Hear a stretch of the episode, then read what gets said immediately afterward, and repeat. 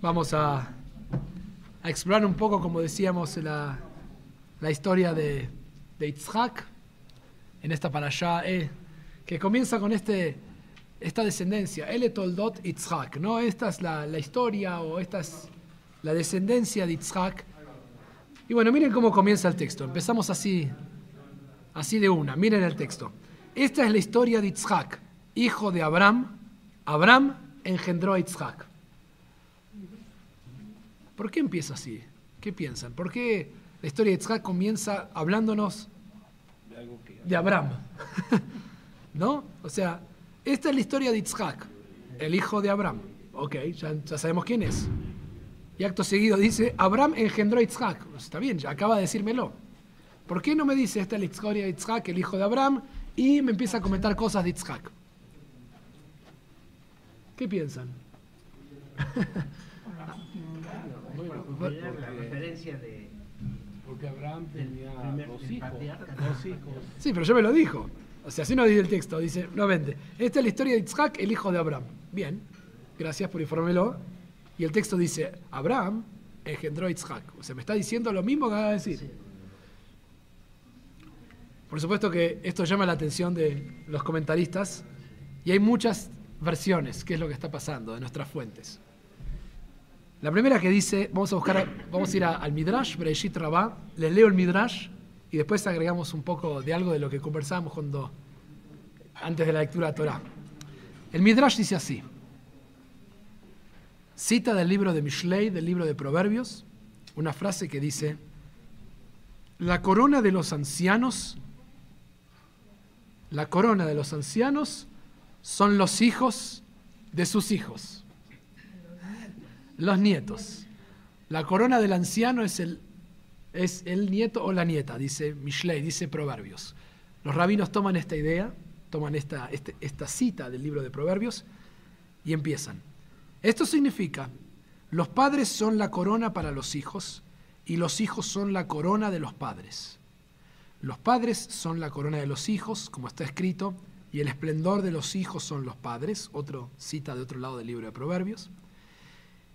Y los hijos son la corona de los padres, como está escrito, la corona de los ancianos son los hijos de sus hijos. Vuelve sobre esta idea. El rabino Shmuel Barrab Itzhak dijo, Abraham solo fue salvado del horno ardiente debido al mérito de Jacob. ¿Se acuerdan cuando hablamos en Lej Lejá hace unas semanas atrás que comentábamos por qué Abraham es elegido? La Torah no lo dice. Y el Midrash que les comentaba es uno en el cual Abraham pasa una prueba de fe, donde Nimrod, que es un rey que se menciona en la Torah, pero que no sabemos más nada que eso y el Midrash lo va a completar, dice que Nimrod lo puso a, a prueba. Abraham lo hizo meterse en el fuego y como Abraham tenía esa fe, dice el Midrash, se salvó. Entonces, ¿qué está diciendo ahora? Abraham solo fue salvado del horno ardiente, o sea, de ese horno que decíamos y que pensamos que es porque Abraham tenía fe. El Midrash dice no fue por la fe de Abraham, fue por el mérito de Jacob, o sea, por su nieto. Se salvó porque el mérito que tenía su nieto, que no había ni nacido en ese momento, pero el mérito de Jacob fue por eso. Esto es similar a una persona que tenía un juicio capital en su contra, o sea, pena de muerte, y estaba a punto de ser quemado, pero la autoridad más alta en astrología estaba segura de que él sería el padre de una hija que se casaría con el rey. El juez o la persona especificada dijo que valía la pena salvarlo ya que su futuro era engendrar una hija que se casaría con el rey. Estos son los sabios que están haciendo una interpretación. De manera similar, Abraham tenía un juicio para ser quemado por Nimrod, pero el Kadosh Barujú vio que Jacob estaba destinado a descender de él. Y dijo, vale la pena salvar a Abraham por el mérito de Jacob. Como está escrito, por lo tanto así dijo el Señor Dios a la casa de Jacob que redimió de Abraham, cita de otro pasaje de Isaías. Fue Jacob quien redimió, o sea, quien salvó a Abraham. Otra explicación dice, la corona de los ancianos son los nietos. Y estas son las generaciones de Isaac, el hijo de Abraham. ¿Qué opinan de esto? Está duro de entender. bueno, no, duro y no duro, porque bueno, ya estaba anticipado entonces que Abraham iba a tener un nieto que se llamaba Jacob. Sí.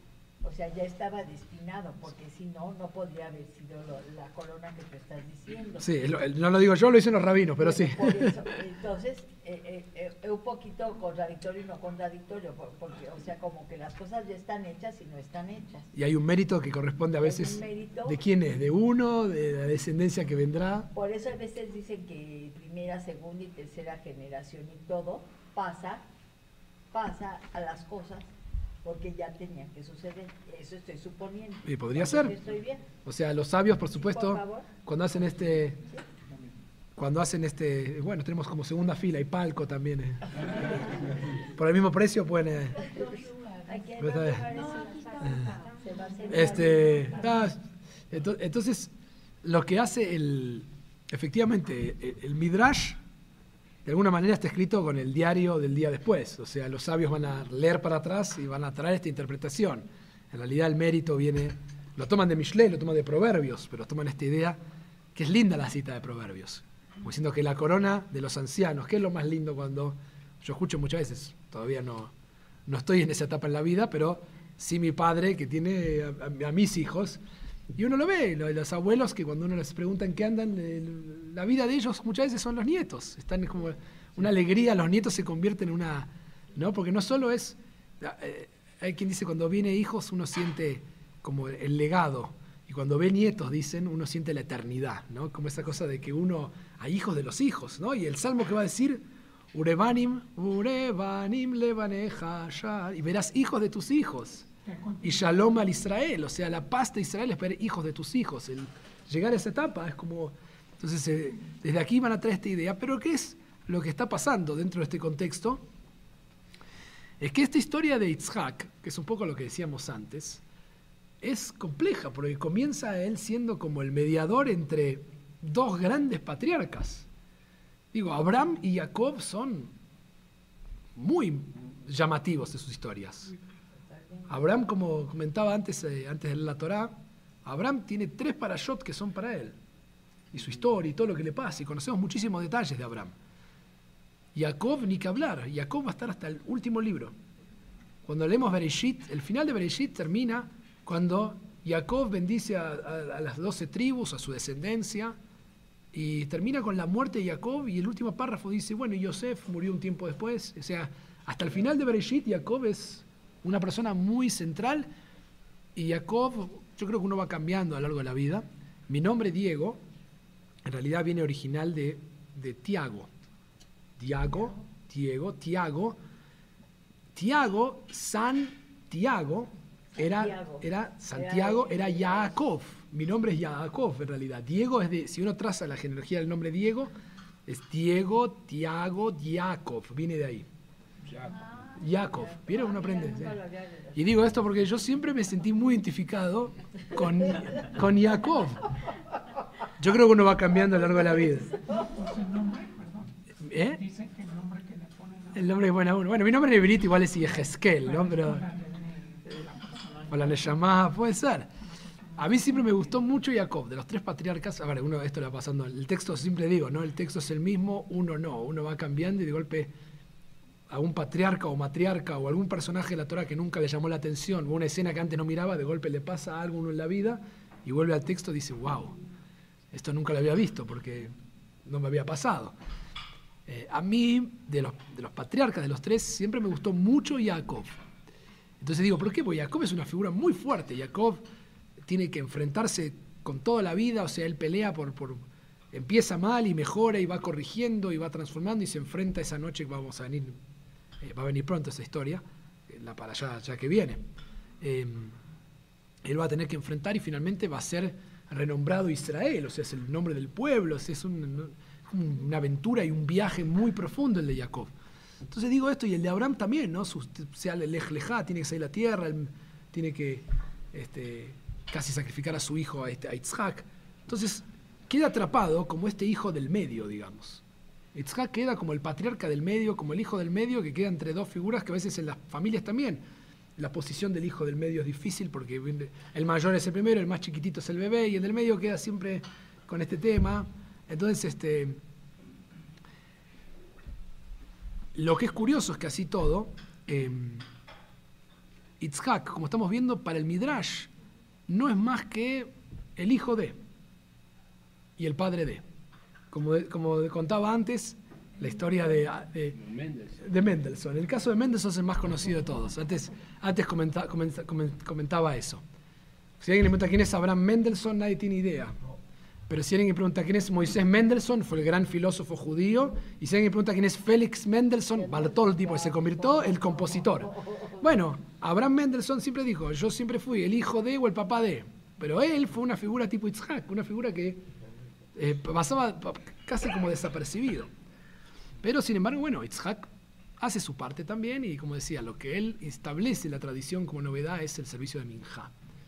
En la tradición nosotros tenemos tres rezos por día, a la mañana, a la tarde y a la noche. La mañana siempre se la adjudica o se la representa por Abraham, que se levantaba temprano. Jacob, como sabemos, va a soñar la escalera de Jacob de noche, pelea de noche. Su conexión con Dios sucede por la noche.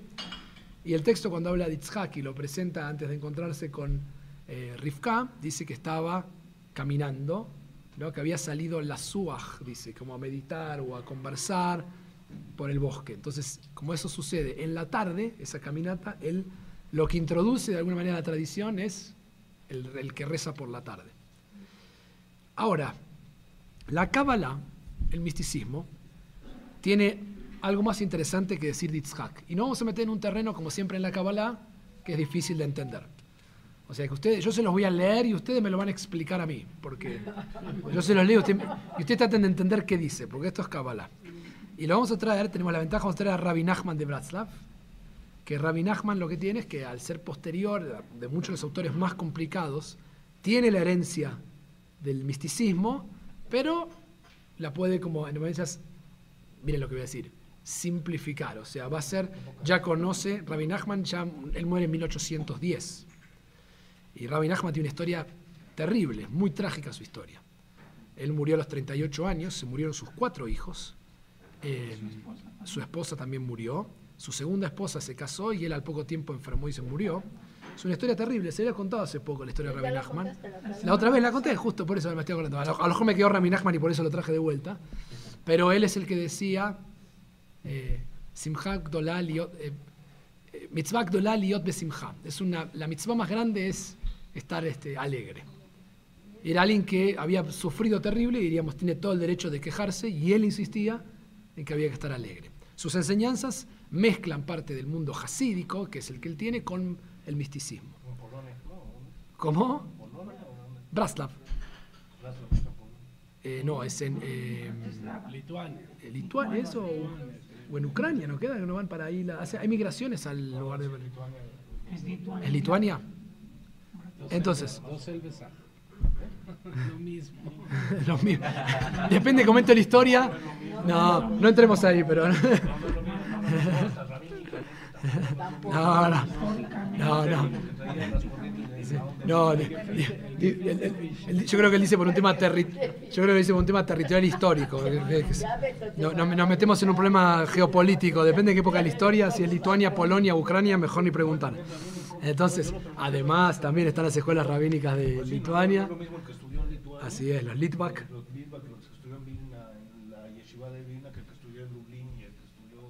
Así es.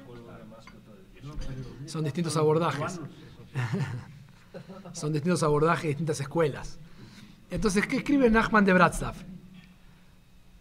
Él dice que tenemos que recordar primero principal, ahora leo, que los Abot e Imaot, es decir, los patriarcas y las matriarcas, son leídos en el mundo del misticismo y la Kabbalah como arquetipos, como representantes de energías que ellos tienen, como símbolos de, digamos, de lo que representan en el mundo. Es decir, que una persona tiene un tipo de energía, que esa energía es la que representa a esa persona y esa energía es la que va a ir, eh, digamos, engendrando a las generaciones. Entonces, dice así, primera enseñanza de Rabbi Nachman. Este es el significado de Abraham engendró a. Recuerden que así empezaba. Esta es la historia de Yitzhak, hijo de Abraham. Abraham engendró a.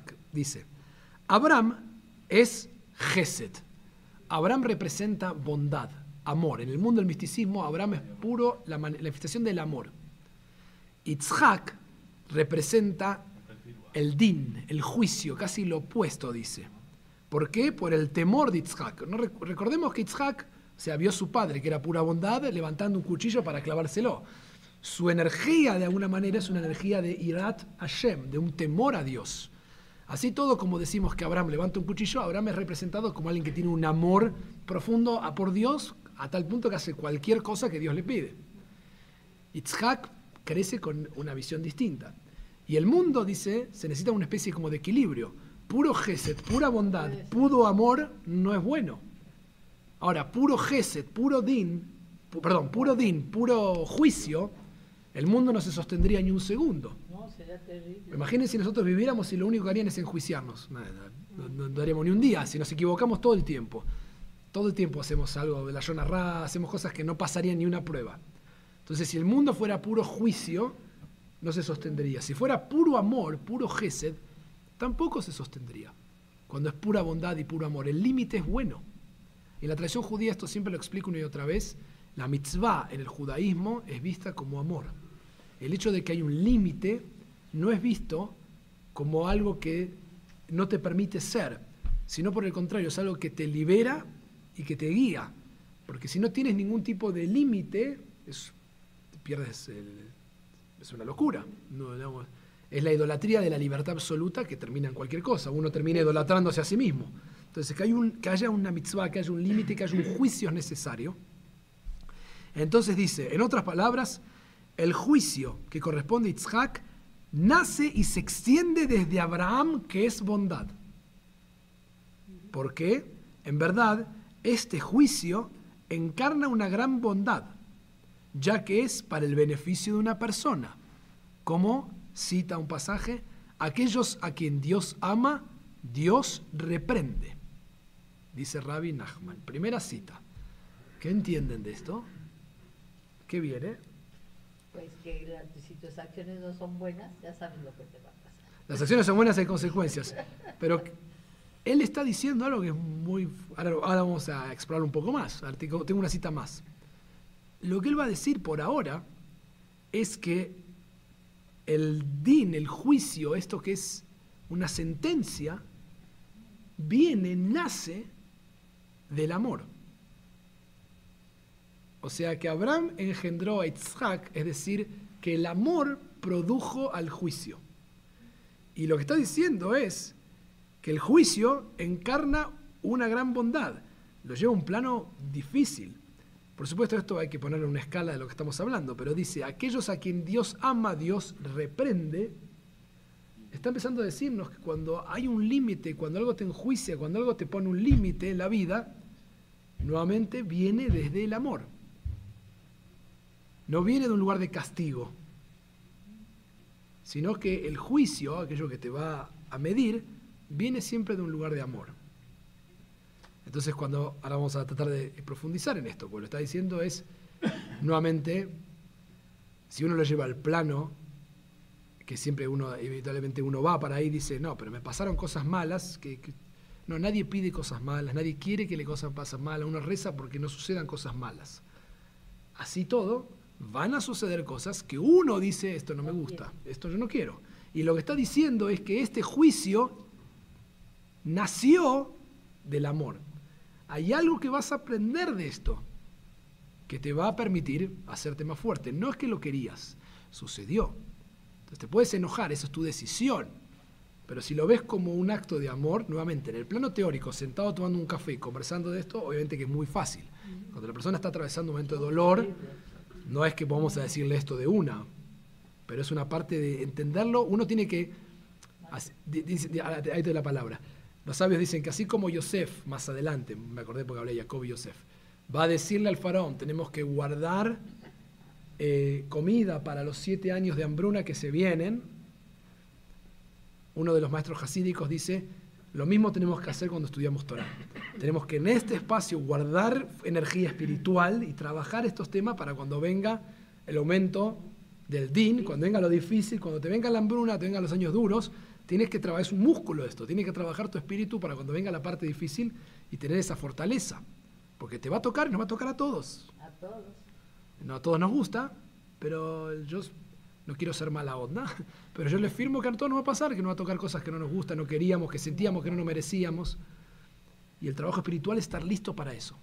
Bueno, porque el amor, bueno, hay un refrán que dicen que el amor gana a todo lo demás. Sí, ¿Por qué va a ganar el amor a todo lo demás? Porque lo que tú no ves, tú tienes aquí tapado el velo. Es, el- Sí. eh, es la primera, el primer círculo que se llama Bilón, ¿sí? En la- son los siete niveles del cielo. Entonces el velo está tapado y como está tapado no puedes ver más allá. Dices, ¿yo por qué estoy sufriendo? Yo no quiero sufrir eso, pero te va a pasar. Pero eso a través de la vida, de las cosas, porque no quieres que te pase eso. Como, vas a sufrir, pero es lo contrario, para Dios es lo contrario, aunque tú no lo quieras. Es, es, es lo que Sí, te sí, decía sí. de la corona, que es difícil de entender. Entonces, eso te va a hacer bien a ti a través del tiempo, ¿sí? ¿Por qué? Aunque tú no lo creas.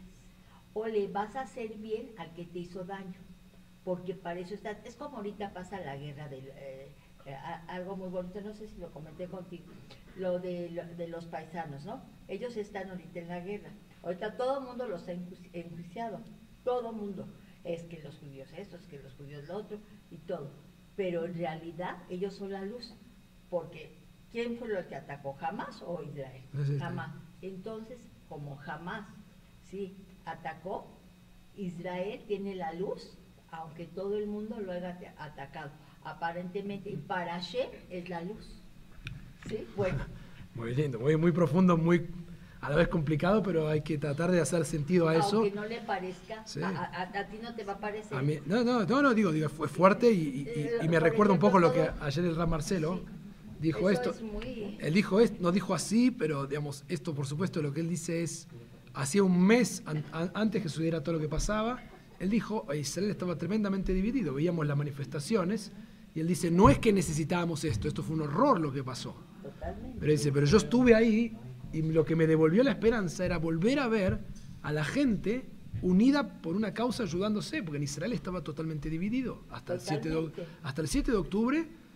¿Se acuerdan de la mañana? No, no, pa- nos pare- ahora nos parece que pasaron, después de lo que pasó, nos parece que fue hace años, sin embargo, un mes, un mes antes que esto, ¿se acuerdan las manifestaciones en Israel de cientos de miles de personas que marchaban? Era para frenar un tema político que había de división interna. Y veíamos eso, y la prédica del rey Marcelo, justamente de Rosh Hashanah, fue sobre ese tema. Y un mes después pasó lo, que te- lo, lo de, lo la guerra, que por supuesto, eh, ves, eso nos pasa siempre, no, no, no, sí, cuando no tenemos... Así es. Así es, las enseña- la. Yo enseñanza... no creo en la parte mística que porque Hashem mandó que no, es una cosa lógica. No, no, yo, ta- yo, ta- yo tampoco hago teología con eso. Yo nunca puedo hacer teología, o sea, estoy interpretando el después. Yo no soy partidario de la idea que, que lo mismo cuando fue lo del COVID, no, el mundo necesitaba, no, no el mundo necesita, o sea, estas cosas es lo que decimos, suceden cosas que no queremos, no necesitábamos la atrocidad que atravesamos, o sea, no es que eso era necesario. Lamentablemente hay gente que hace esa teología, y hay gente judía que hace eso, ¿no? Y para mí es horroroso. Es horroroso. Yo conozco gente que habla de la Shoah, y que dice, bueno, los judíos estaban asimilando, era ¿qué más? una locura si mataron a rabinos ultra religiosos. Entonces, eh, todo, eh, eh, no, yo la sé, yo estoy de acuerdo contigo, es un horror. Estamos leyendo esto con el diario del día después, como estamos mirando para atrás, una de las cosas que él decía, no es que necesitábamos esto, lo que sí pude ver, que me devolvió la esperanza, es que yo hablaba un Israel, dijo el Ram Marcelo, muy dividido, y cuando llegué después de esto, finalmente está todo unido. Claro, bueno, no- el enemigo cuando ve que estás desunido, desunido es el mejor momento. Cuando Sí, van a es como matar, pasó parte de la Shoah también decían yo soy germaní, germaní, si acaso el rabínico tema. Bueno, pero, eh, eh, sí, pero, sí, pero, pero ahí está el tema, ahí está el tema, sí, no, no, no es que... Pero no todos eran ese es- servicio. ah, claro, ese es el tema. Los que pagaron el pato fueron los que no fueron, Sí. los que no estaban Ese así. es el problema de todo. De todo esto. Justos por pecadores. Veamos lo que agrega Rabbi Nachman. No, no, esto, esto- esto es lo que hace la Torah, es- nos mueve. Rabbi Nachman dice, ahora bien, el juicio asociado con Itzhak, este juicio, esta característica, este din, se mitiga, o sea, baja su sentencia, digamos, a través de la jochma, de la sabiduría. Y es de la sabiduría del conocimiento de la Torah. Y, dice, y este es el aspecto de quién? De Jacob. quien nació de Yitzhak. Entonces van trazando amor, juicio, jochma, sabiduría. Así es. Entonces van a decir, porque el aspecto del juicio, o sea, el aspecto de Yitzhak, que corresponde al alma, engendró dos aspectos, a Jacob y Esav. Y Esav, perdón, Jacob corresponde a la sabiduría, al discurso con sabiduría, que es el aspecto de mitigar el juicio asociado con Yitzhak. Y Esav corresponde a las impurezas y al desperdicio total que devuelven y descienden del aspecto del juicio. Él es el alma, él es el aspecto del alma que transgrede. Esto es, son las generaciones de Yitzhak, hijo de Abraham. Entonces, lo que va a decir de alguna manera es que para poder experimentar, cuando uno experimenta estas dificultades, según Nachman, uno tiene que recordarse a sí mismo que uno puede aplicar Torah, puede aplicar sabiduría a lo que le sucede, a este juicio, y entender que está envuelto en amor. Nuevamente, y como dije, en el caso que nos fuimos, porque es inevitable lo que está pasando, no es que proyectamos eso, es decir, esto que sucedió fue un acto de amor, no, fue una desgracia, igual que la Shoah, no vamos a ir a esa escala, pero podemos llevar, no, obviamente que no voy a decir eso, pues es una barbaridad, pero sacándolo de ese ejemplo, que es el más extremo, en el ejemplo de la vida de muchas cosas que nos suceden que no tienen esa intensidad, pero que igual nos duelen, en nuestro día a día, las cosas que cuando nos desafían en nuestras, en quienes somos como personas y nos quieren corregir y alguien nos dice cosas que nos duelen, si uno tiene la tiene, tiene la descendencia de Jacob, que está dentro de nosotros, de Israel como pueblo, a través de la Torah puede volver a entender el juicio y a partir del juicio puede volver al amor. Entonces, nuevamente, no tenemos nada por lo cual estar agradecido a veces, pero está la de, el agradecimiento, dice, que puedes dar por, haber la experien- por la experiencia de aprendizaje que te da esta dificultad. Entonces, ¿y por qué decimos eso? Ser judío es ser Yehudi. En hebreo, Yehudi, la palabra ser judío quiere decir agradecido. De ahí viene la raíz hebrea. Lea, miren, en Bereshit, cuando Lea concibe nuevamente y da luz a su hijo, declara, esta vez daré gracias, o de, voy a agradecer a Dios. Por eso llamó a su hijo Yehuda. Es agradecimiento, es gratitud. De ahí viene el nombre Yehudí. Ser judío es ser agradecido. Entonces, ¿qué decimos cada mañana? Modé ani. Gracias doy ante ti. Ahora, esto no significa, como estamos viendo, que el día va a ser fácil o va a ser perfecto y que todo va a salir como uno quiere, pero uno da gracias por despertar de antemano, por la experiencia que va a vivir de este día. Entonces, no significa que doy gracias porque el día eh, no podría haber sido, digamos, doy gracias porque el día podría no haber sido, eso es lo que está diciendo. Podría yo no haber amanecido. Así es. Entonces, la fe de Dios en nosotros es tan grande, porque el texto dice, Modea ni lefaneja, gracias doy ante ti, eh, Shehesarta binishmati behemla, que devolviste y termina diciendo, Rabá emunateja, tu fe en mí es grande. Entonces, es grande la fe, dice que incluso si no he sido bueno ayer, termina diciendo, puedo ser mejor hoy y así tengo otro día para hacerlo. Entonces, de ahí viene esta idea, ¿sí? ¿No? Porque, la- entonces, así es como uno agradece antes.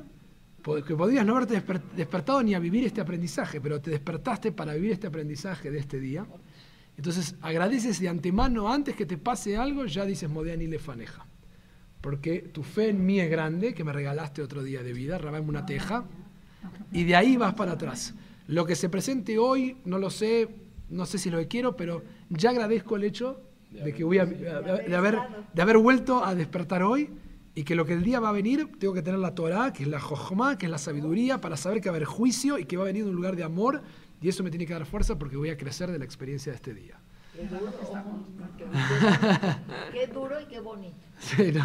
Porque el saber disfrutar lo que te, Dios, Dios te da, pero no saber lo que te va a pasar. Sí, así es. Sabes que por, por eso dicen que uno no tiene que, eh, digamos, tiene que agradecer no lo que Dios, Dio- Dios, lo que Dios te da, sino lo que Dios, eh, lo que necesitas. Que esa es la gran diferencia. Digamos, que en este. Claro, porque uno dice, yo quiero que... Quiero, Dios no te va a dar lo que, lo que tú quieres, sino lo que tú necesitas. Y en esa experiencia se lidia, se conecta con este... Ahora, ahora entendemos qué significa esto desde el punto de vista místico, qué significa este, este Abraham que engendra a Yitzhak y este Yitzhak que va a engendrar a Jacob. El amor, el juicio de la Torah. Está. Lindo, ¿no? Precioso. Ya, Aquí habla de que Abraham, por su amor a Dios, está dispuesto a sacrificar a Isaac. Sí. Entonces su amor a Isaac no era tan grande. Su amor- Su amor a Dios es más grande. ¿Cómo alguien puede estar dispuesto a sacrificar a su hijo? Eh, esa es, la, la- es la- es el gran tema de la, de la prueba de, de Abraham. Es, eh, ahora, la- te voy a decir algo. La, la- el Midrash va a intentar meterse y va a decir que el texto dice que hay como tres días. pa- y si usted da la instrucción Dios y el texto dice y pasaron tres días. Y el Midrash va a decir, ¿y esos tres días qué pasó? Y el Midrash va a empezar a, a llenarlo de estas escenas en las que Abraham está como ca- que no caminando por las paredes, digamos, digamos, que- que- digamos, como que él no quería hacer esto y se le presenta como que él, se aparecen pruebas para él no lo hace. Ahora, la historia de Abraham, y siempre hay que entenderlo así, y se lo debemos mucho a Nahum Sarna, que es el, que, el historiador moderno básicamente, que él en su libro, él dice, esta es una historia que en realidad él tiene como objetivo, más allá que uno se puede quedar con la idea de qué padre puede hacer algo así, él dice, el objetivo de esta historia es hacer un quiebre radical a nivel histórico, cultural. En el mundo antiguo era muy común sacrificar hijos. De hecho, en Chile, cuando yo estuve en Chile, encontré una momia, eran niños, era, era lo más común del mundo sacrificar niños y era un tema de fertilidad, de poder a los dioses. En el mundo pagano antiguo, lo más normal era el sacrificio de niños, era muy común. Y Nahum Sarna, los historiadores dicen, la historia está escrita a propósito porque termina con Dios deteniendo la locura del ser humano que es capaz de hacerlo en nombre de Dios. Y Dios le dice, yo veo que tú crees en mí y detengo el juicio. Y eso en su propio contexto es una revolución histórica. Porque lo normal del mundo en el que aparece la historia de Abraham era que nadie iba a pensar que estaba mal hacer eso. Entonces, tenemos que abstraernos siempre un poco de esa historia del punto de vista literario, del punto de vista como de quedarnos con este Abraham eh, eh, ciego en su locura de hacer esto. Eh, Soren Kierkegaard lo va a leer así, la suspensión teleológica, dice el momento en que uno tiene que suspender todo y él creía que por la fe vale cualquier cosa. Acá estamos viendo la locura a la que puede llevar un radicalismo, este, lamentablemente. Sin embargo, yo creo que Nahum Sana tiene un punto en esto cuando habla que la importancia de esta historia es que uno aprenda justamente el valor de la vida y que está mal que los padres, digamos, está mal que el sacrificio de los hijos. Y Dios mismo detiene esto. O sea, ¿qué le pasa a Dios? Lo hace una. Este Dios es como. Lo pone a prueba, lo pone a prueba Abraham, pero detiene el juicio porque no le interesa eso. Y el fin de la historia, que es lo que todos nos perdemos, es que no lo mata. Por supuesto, queda traumado de por vida. Nunca más hablan. En la Torah no hay ningún registro de que vuelvan a hablar después del episodio de la Kat Itzhak. Itzhak con Abraham nunca más vuelven a hablar, no tenemos ningún registro de la Torah. Y él queda marcado, como vimos, con la idea del juicio. La energía de ese juicio fue una persona que tiene un din, o sea que, digamos, tu papá intentó asesinarte. O sea, claramente sí, no, no. Digamos. Ahora, si yo soy Freud, me quedo con la idea del trauma. Entonces digo, él lo traumó de por vida. Pero Si, so- si soy, la At- historia. si soy Adler, el, el otro, ¿no? Alfred Adler, que es el otro psicólogo, que él dice, que decía que no es el trauma, que las cosas no te tra- no es el trauma lo que tiene que darte, sino de- no, era la diferencia entre la etiología. Freud habla de la etiología, cuál es el origen de eso que sucedió y que te traumó y que si destrabas eso vas a vivir feliz. El contrincante, que era Alfred Adler, dice, no, no, no es un tema de etiología, es un tema de la teleología. ¿Cuál fue el propósito de eso? Y en el aquí y ahora reinterprétalo para vivir con sentido hacia adelante, porque no puedes cambiar el pasado. Entonces es otro tipo, ¿cómo lo vas a leer? Cambia tu historia, digamos. Esto, hace- esta semana escuchaba a Yuval Harari hablando de la guerra y me acordé de esto, por eso me acordaba también de Adler, con, con- con esto que Yuval Harari dijo, el- el- la, como la maldición del- de ser un historiador es que la gente pasa la historia tratando de corregir el pasado, en vez de enfocarse en proyectar y construir un futuro. Todas estas guerras religiosas vienen motivadas, o la guerra religiosa del radicalismo islámico viene basado en tratar de corregir algo escrito hace miles de años en otra historia y quiero corregir el pasado, en vez de enfocarse y decir construyamos juntos un futuro. Pero si me voy a quedar tratando de corregir lo que pasó, y eso es lo que me motiva al odio, no puedo, no puedo construir. Entonces dice, en vez de hacer eso, hagamos otra cosa. Se me va a pasar, hagamos, hagamos una cosa, hacemos el catamazón y, y lo conversamos, porque se me va a pasar el tiempo después. ¿Ok? Pero hacemos porque después me, dicen que me paso con la hora. Ahora, seguimos, ahora seguimos. Página 10. Shirama, Shiramalot Beshuvado.